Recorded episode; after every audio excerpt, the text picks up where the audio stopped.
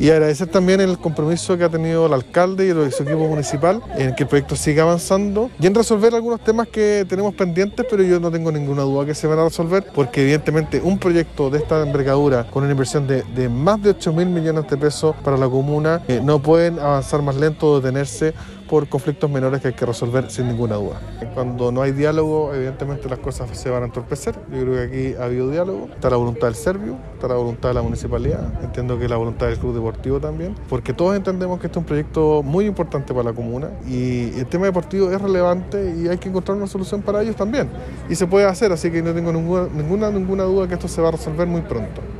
Sí, muy emocionada, creo que es la primera vez que estoy acá, entonces eh, muy emocionada, muy sorprendida eh, con los avances que han habido. Ya estar acá, ver casas ya paradas y que mucha gente, nosotros somos alrededor de 130 en mi comité,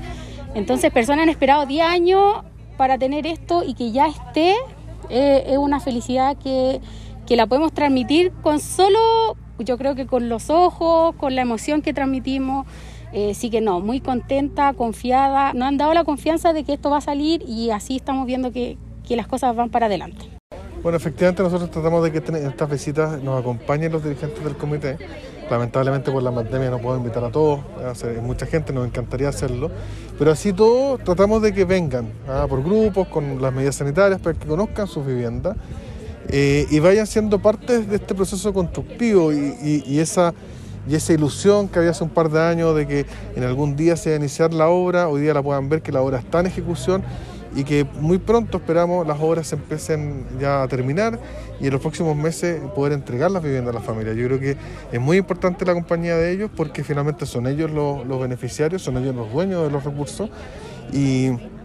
y además para que conozcan el lugar donde van a vivir y, más adelante van a poder elegir sus casas y van a saber cuáles van a ser sus vecinos y se empiecen a organizar ya no como comité sino como un barrio.